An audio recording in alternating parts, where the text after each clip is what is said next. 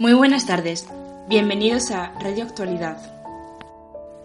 En el titular de hoy trataremos el tema del acoso escolar, también conocido como bullying, una forma de maltrato tanto físico como psicológico, que afecta actualmente a un 6% de los niños en edad escolar en España.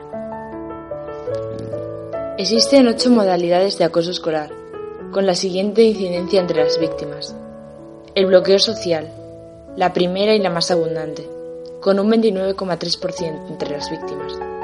El hostigamiento, presente en un 20,9%. La manipulación, en un 19,9%. Las coacciones, en un 17,4%. La exclusión social, en un 16%. La intimidación, presente en un 14,2% de las víctimas.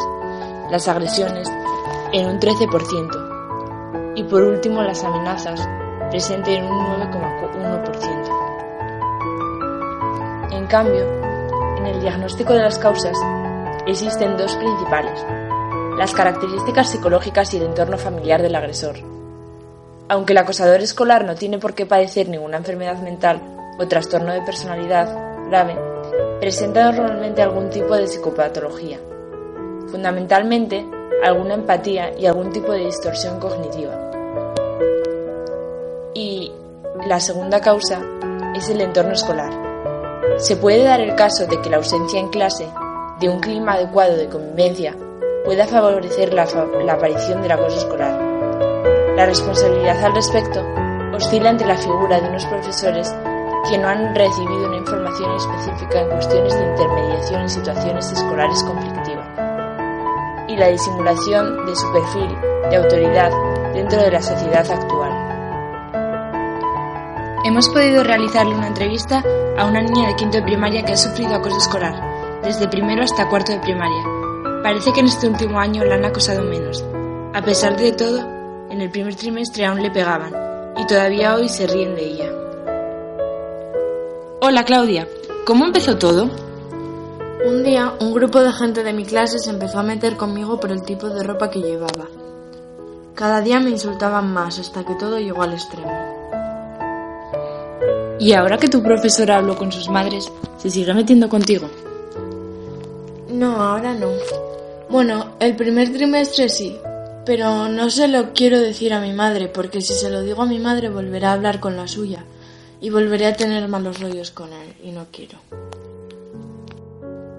Y cambiando un poco de tema, la frase que escribiste en la agenda, voy a morir por el dolor de mis sentimientos, ¿la escribiste en una clase que estabas muy enfadada o muy triste porque alguien se había medido contigo. Fue en el primer trimestre y estaba muy enfadada porque ese niño se había burlado de mí otra vez. Pero...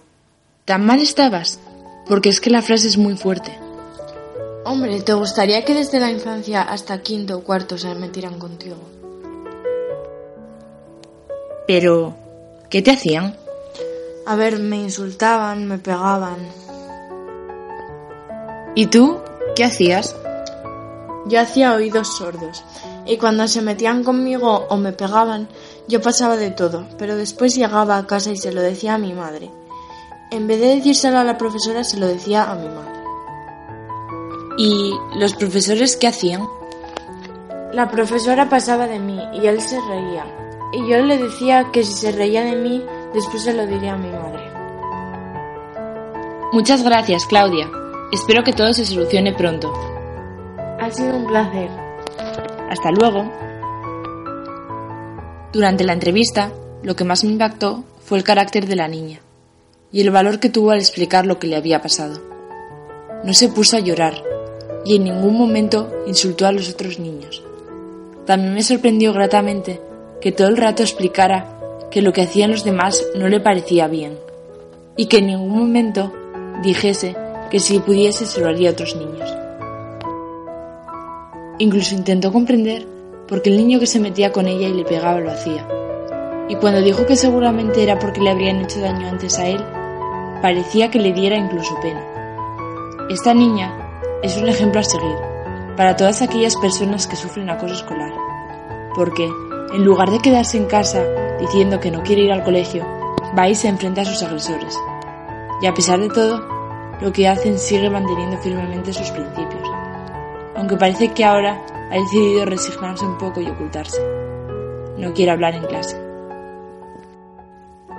A raíz de esta entrevista, aparte de constatar la integridad de los niños que sufren bullying, o por lo menos en el caso de esta niña, también pudimos comprobar lo mal que funciona el sistema educativo, porque es inadmisible que si se meten con una niña, se ríen de ella, la pegan, la profesora o monitora, en lugar de castigar al agresor, le diga a la víctima que eso no tiene importancia, cuando lo único que consigue diciéndole eso es que el niño agredido sienta que no tiene ningún apoyo y que está solo.